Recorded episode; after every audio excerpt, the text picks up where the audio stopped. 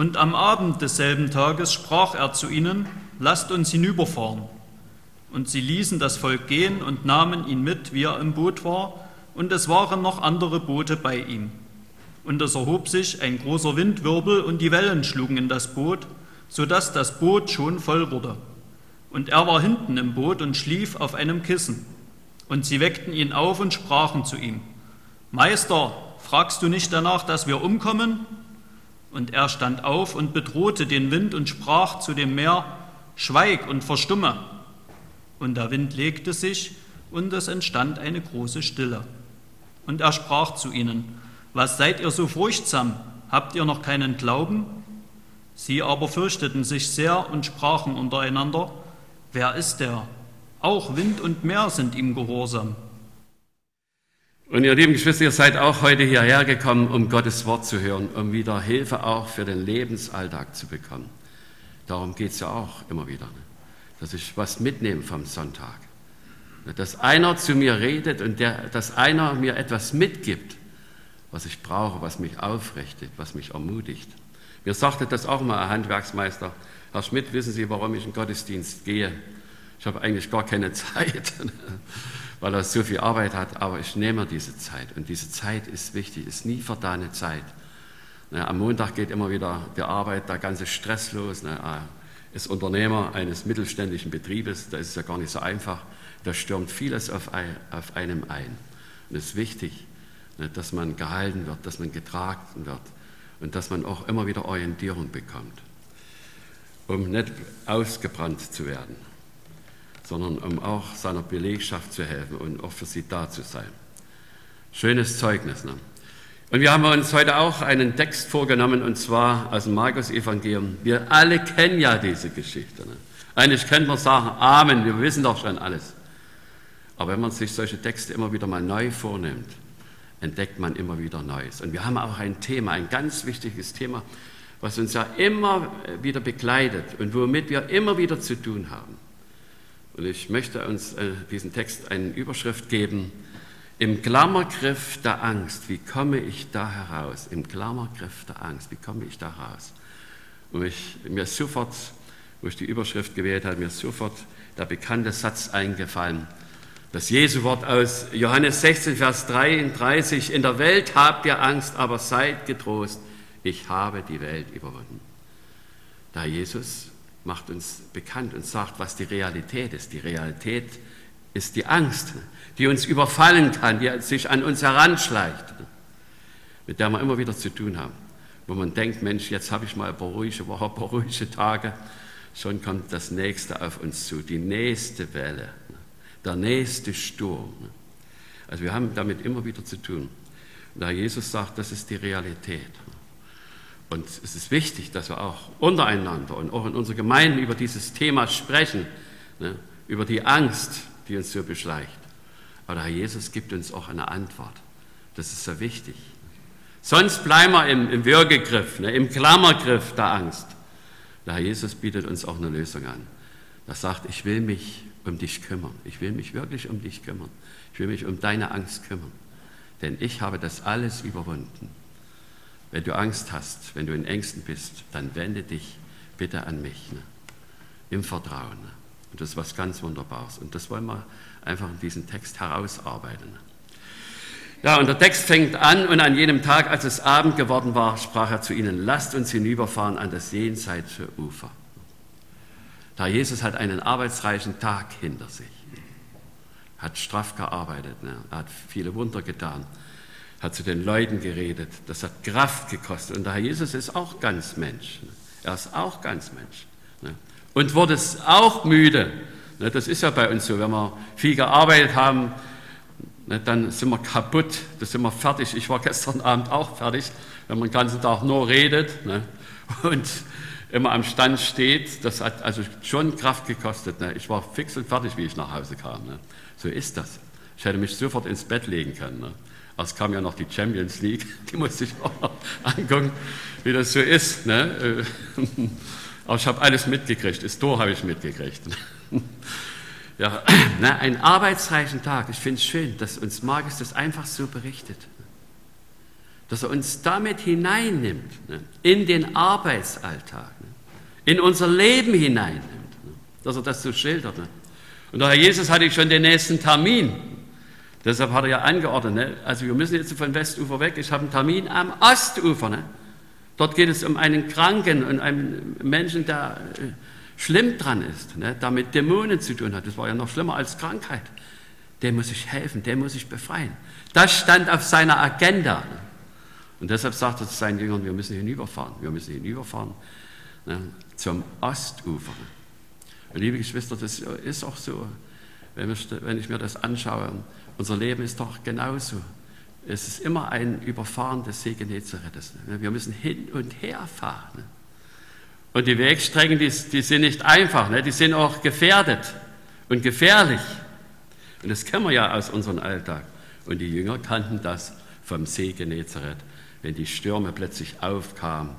Ne? Und dann gab es plötzlich hohe Wellen bis vier, fünf Meter hoch, ne? wird uns geschildert. Ja, und man könnte ja sagen, na, der Herr Jesus hat doch das eigentlich gewusst, dass es Wellen gibt, ne? weil er ja auch alles weiß. Ne? Und trotzdem lässt er das zu, ne, um auch den Jüngern immer wieder eine Lektion zu geben. So ist das Leben. Ne. Unser Leben ist immer eine Fahrt über den See Genezareth. Immer. Ne. Wir haben immer mit plötzlich aufkommenden Winden und Stürmen zu tun. Wo man denkt, Mensch, jetzt habe ich meine ruhige Woche. Nein, schon kommen die letzten, nächsten Stürme und die nächsten Wellen. Damit haben wir zu tun. Aber es ist schön, wenn wir hier sehen, ja, die Volksmenge hat er entlassen, da Jesus, und dann hat er, haben sie sich ein kleines Schiff genommen. Auf dem Schiff passten ungefähr 12 bis 15 Leute. Und sie waren nicht allein, sondern andere haben sich auch mit auf den Weg gemacht ne, und haben sich in ihr kleines Boot hineingesetzt. Da Jesus war mit seiner Truppe nicht allein, sondern andere Menschen begleiteten sie. Und ich finde, das ist ein wunderbares Bild. Auch wir brauchen die Begleitung von Menschen die Bekleidung von Menschen. Ich habe eine ältere Frau besucht und wir haben uns über vieles unterhalten und sie sagte mir, Bruder Schmidt, ich bete viel. Ne? Die betet für den Ort, für die Stadt, für die Menschen. Das ist ein besonders Herzensanliegen. Und ich bete auch für Sie. Das habe ich gar nicht gewusst. Ne? Ich bete auch für Sie, auch für das Missionswerk? Und auch für die Arbeit, die Sie machen. Und da hat sie mir ihr Vokabelheft gezeigt. Wisst ihr, was ihr, ihr älteren Geschwister ein Vokabelheft ist? Wir hatten ja mal Russisch. Da hat sie ihr kleines Vokabelheft vorgenommen, ne, wie zu früheren Zeiten. Ne. Da standen auch keine Vokabeln drin, sondern Gebetsanliegen und dort standen allerhand Namen drinnen, für die sie namentlich jeden Tag betet. Ist das nicht wunderbar? Das ist so begleitend, das ist so begleitend. Das ist so Boot, das mit uns schwimmt. Ist es nicht wunderbar, wenn Menschen für uns, uns begleiten? Findet ihr das gut, wenn dir jemand sagt am Telefon oder im Gespräch, ich bete für Sie ne, oder ich bete für dich? Ich finde es gut. Ne? Das kann man nur hinterher sagen, machen Sie es weiter, machen Sie es weiter. Ne? Also ein wunderbares Bild. Nicht bloß da Jesus mit seinem Schiff allein. Und das, ist ja, das macht ja auch unser Christsein aus, dass wir eine Familie Gottes sind und dass wir, und deshalb habt ihr auch eure Gebetsstunde hier entzogen, dass wir die Gebetsanliegen untereinander austauschen. Dass man den anderen sagt, Mensch, bete für mich, das hilft mir, das gibt mir Kraft. Und das spüren wir auch, wenn Menschen uns begleiten und für uns beten. Ja, nun kam der große Sturm. Sie sind ja nicht im Sturm losgefahren. Ne? Das wäre ja unmöglich. Ne? Sie sind, so machen wir es da auch in unserem Leben. Ne? Wir haben auch oft ruhige See und dann fahren wir los. Und die Jünger sind bei ruhiger See losgefahren. Und plötzlich kommt ein Sturm auf, ganz plötzlich, unangekündigt. Ne? Und das ist ja auf dem See Genezareth, da wird nichts angekündigt. Ne? Manchmal kann man ja sagen, ne, der Wetterbericht sagt uns das voraus, also stellen wir uns darauf ein oder fahren gar nicht los. Aber hier war das nicht möglich. Ne? Plötzlich ne, überfällt sie der große Sturm und die Wellen. Ne? Und das Verrückteste ist, das steht im Vers 38, und er war hin auf dem Schiff und schlief auf einem Kissen. Ich hätte nicht schlafen können ne, bei Sturm und Wellen. Aber Jesus kann schlafen, auch bei Sturm und Wellen. Weil er der Herr ist über, über die ganze Natur, über die ganze Schöpfung. Ne. Er hat ja alles in der Hand. Ne, ihn kann Sturm und Wellen überhaupt nichts anhaben. Und da Jesus schläft, das konnten die Jünger überhaupt nicht verstehen. Angesichts dieser hohen Welle, wir saufen ja hier ab. Und da Jesus schläft. Also was muss man machen? Wir müssen Herrn Jesus wecken. Und viele haben ja den Eindruck, wenn sie in Stürmen ihres Lebens sind, wenn sie in großen Ängsten sind, wo bleibt denn der Herr Jesus? Ne? Er ist überhaupt nicht da. Er hat mich nicht im Blick. Er schläft. Er tut ja gar nichts. Ne? Er kümmert sich ja gar nicht um mich. Das ist manchmal auch unser Eindruck. Ne? Aber Jesus hat uns immer einen Blick. Ne? Er hat uns immer einen Blick. Ne? Und er vergisst uns nicht. Und er kümmert sich um uns. Ne? Und dieser Vorwurf, das ist schon ganz heftig. Wo sie dann sagen, Meister, kümmert es dich nicht, dass wir umkommen. Also das ist ein großer Vorwurf, da ist überhaupt nicht berechtigt. Ne? Schon Jesu Anwesenheit zeigt uns, ne, dass er sich um uns kümmern will. Deshalb ist der Herr Jesus auf diese Erde gekommen. Wir haben ja Weihnachten, wo wir dran denken, wo der Herr Jesus auf die Erde gekommen ist. Damit will er ja sagen, ich will nicht einfach bloß als Mensch oder als Gottes Sohn jetzt auf diese Erde kommen, sondern ich will mich um euch kümmern. Um euer kleines Leben, um den Alltag. Er hat ja auch Kranke geheilt, gar keine Frage. Aber auch um das große Ganze. Da will uns ja Ewigkeit schenken. Er will ja einmal mit uns zusammen sein, der himmlische Vater. Und deshalb ist da Jesus gekommen, um unser Leben zu retten, um uns ewiges Leben zu geben. Ist doch schön, wenn man am Grab steht ne, und, oder wenn der Pfarrer am Grab steht und dann äh, sagen kann über den Verstorbenen, er darf jetzt äh, äh, schauen, ne, was er geglaubt hat. Er darf jetzt schauen, was er geglaubt hat. Ist doch schön. Ne, eine wunderbare Botschaft. Und deshalb ist da Jesus auf diese Erde gekommen. Meister, kümmert es dich nicht, dass wir umkommen. Das ist also ein Satz, den man nicht verstehen kann. Und den haben die Jünger auch nicht überlegt. Wir sagen auch manchmal Sätze, die wir nicht überlegen. Daran haben sie gar nicht gedacht. Sie haben bloß ihre momentane Situation gesehen. Aber haben nicht das große Ganze gesehen. Und wenn wir heute Sätze aussprechen oder wenn wir Menschen Vorwürfe machen, das ist ja auch für uns ein Hinweis, dann sollten wir das große Ganze sehen und nicht bloß Einzelsätze, nicht bloß Einzelsätze, nicht bloß die momentane Situation, sondern das große Ganze sehen. Denn der Herr kümmert sich wirklich um uns. Wir dürfen ihn ja auch anrufen, wir dürfen zu ihm schreien, wir dürfen mit ihm reden, über alles dürfen wir ihn reden. Und der Herr hört sich das an und er kümmert sich um uns. Wie er das macht, manches ist ja unverständlich. Da kommt plötzlich wieder unsere Warum-Fragen auf. Aber der Herr kümmert sich um uns. Ne? Also diesen Vorwurf können wir stecken lassen. Da steckt doch kein Glaube drin. Ne? Das ist der Satz, der hat einen Hintergrund, nur die Angst, nur die Angst. Und was macht da Jesus? Und der Markus schreibt das alles ganz genau auf. Ne? Er hat es ganz genau beobachtet. Und in Vers 39 steht, und er stand auf. Wunderbar, ne? er stand auf. Wer hätte eigentlich aufstehen müssen? Wer hätte eigentlich aufstehen müssen? Nach unseren menschlichen Maßstäben. Der Petrus hätte aufstehen müssen. Denn der Petrus ist der Chef von der Fischereiwirtschaft. Ne? Er ist der Meister. Er hat einen Meisterbrief ne, in, in, in seiner Werkstatt hängen. Er hätte müssen aufstehen und sagen, ich kümmere mich um euch. Ich bin jetzt verantwortlich für euch. Ne? Ich bin doch der Meister. Ich habe das gelernt. Ich habe extra so einen Abschluss gemacht. Petrus steht nicht auf weil er merkt, ich habe Grenzen. Ich habe Grenzen. Hm? Jeder Meister in dieser Welt hat Grenzen. Und es ist gut, wenn dann ein Meister erkennt, ich kenne solche Meister, ne?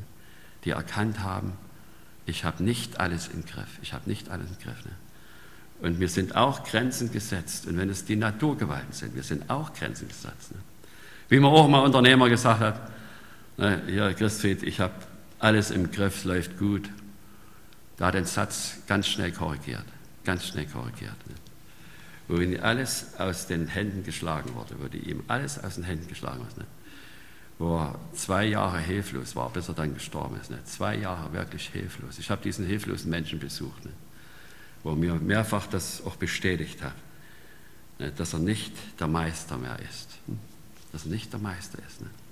Ne? sondern dass er selber den großen Meister braucht. Ne? Und es ist schön, der große Meister steigt, steht auf, er steht auf. Ne? Und wenn er einer aufsteht, dann will er was machen, dann will er was sagen. Und wir haben beides beim Herrn Jesus. Er will was machen und er will uns was sagen. Und das ist das Schöne, wir brauchen beides. Ne?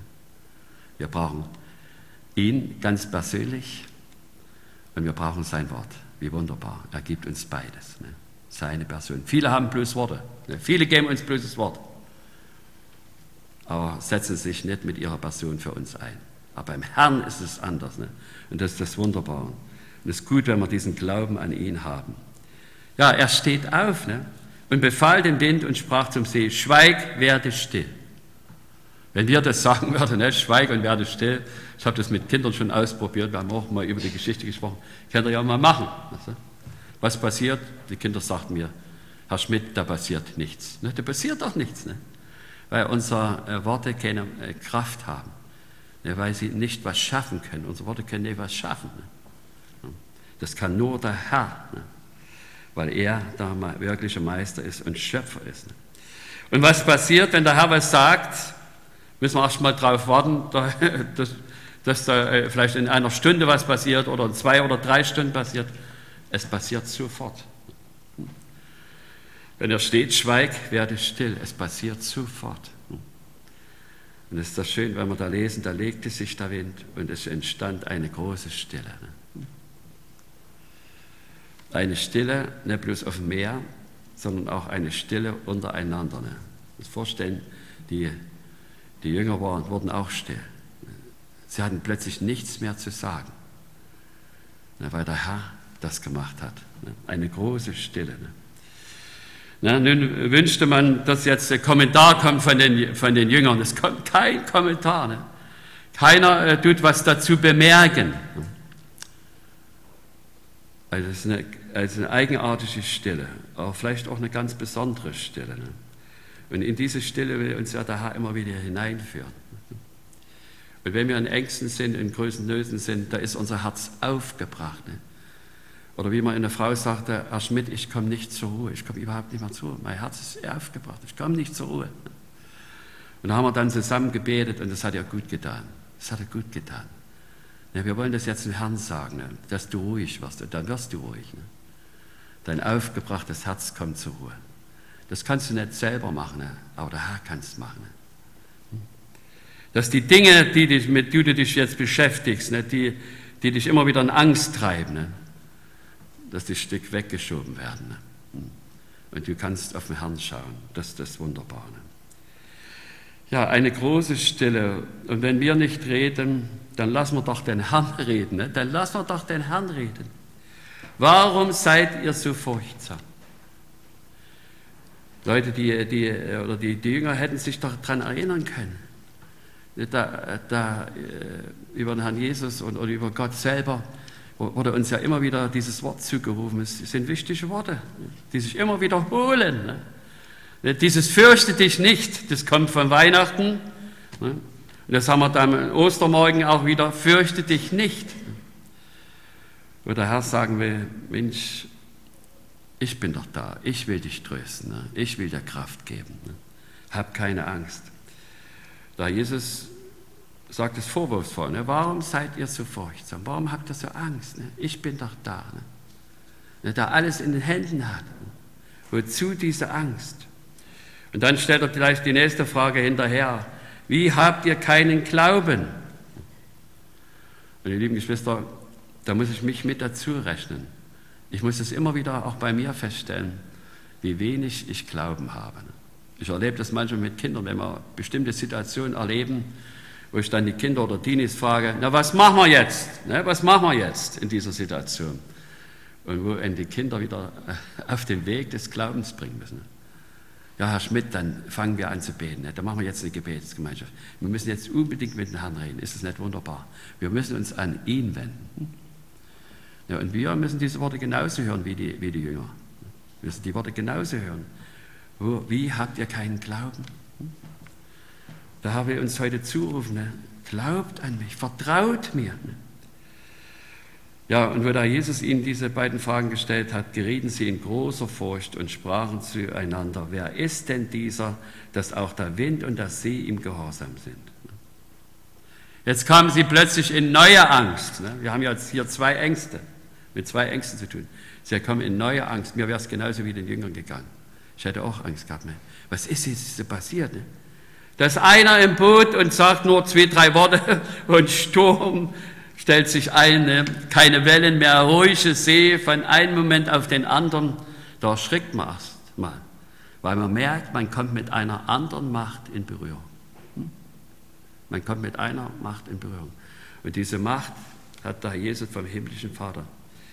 Mir ist alle Macht gegeben in Himmel und auf Erden. Das ist doch wunderbar. Und vor dieser Macht haben wir auch Angst, da fürchten wir uns auch. Also mir wäre es genauso wie der Jünger gegangen. Ich hatte auch dann plötzlich Angst, ne, warum, was passiert hier? Ne? Weil das Menschen möglich, unmöglich ist, wollen wir es mal so sagen. Aber der Herr macht das. Wer ist denn dieser? Dass auch der Wind und der See ihm gehorsam sind. Und liebe Geschwister, deshalb müssen wir uns mit dem Herrn Jesus unbedingt beschäftigen. Und ich denke, wenn wir auf seine Macht, auf seine Möglichkeiten schauen, dann kann man ihm immer wieder neu vertrauen. Und dann kann man ihm sagen und auch so abgeben, unser, unser Anliegen. Herr, du musst es machen. Und er will es auch machen. Er will es auch machen. Aber wir lassen zu wenig Jesus in unserem Leben machen. Wir machen vieles selber, weil wir denken, wir sind die Meister. Und deshalb scheitern wir auch oft, auch ich. Deshalb scheitern wir. Im Klammergriff der Angst, so war mein Thema, wie komme ich da heraus? Das sind keine einfachen Lösungen, die ich jetzt hier einfach anbieten, aber es ist die Lösung. Wir müssen die Realität der Angst wahrnehmen. In der Welt habt ihr Angst, damit haben wir immer wieder zu tun. Und mir ist wichtig, immer wieder auf den Boden der, Ang äh, der Realität zu kommen, dass wir uns das klar machen. Das gehört zu unserem Leben dazu, solange wir die Augen offen haben, gehört es zu unserem Leben dazu. In der Welt habt ihr Angst. Aber wir müssen doch auch den zweiten Teil hören des Jesu Wortes. Aber seid getrost, ich habe die Welt überwunden. Und deshalb wollen wir uns in jeder Situation an ihn wenden. Dann kommen wir auch aus dem Klammergriff der Angst heraus.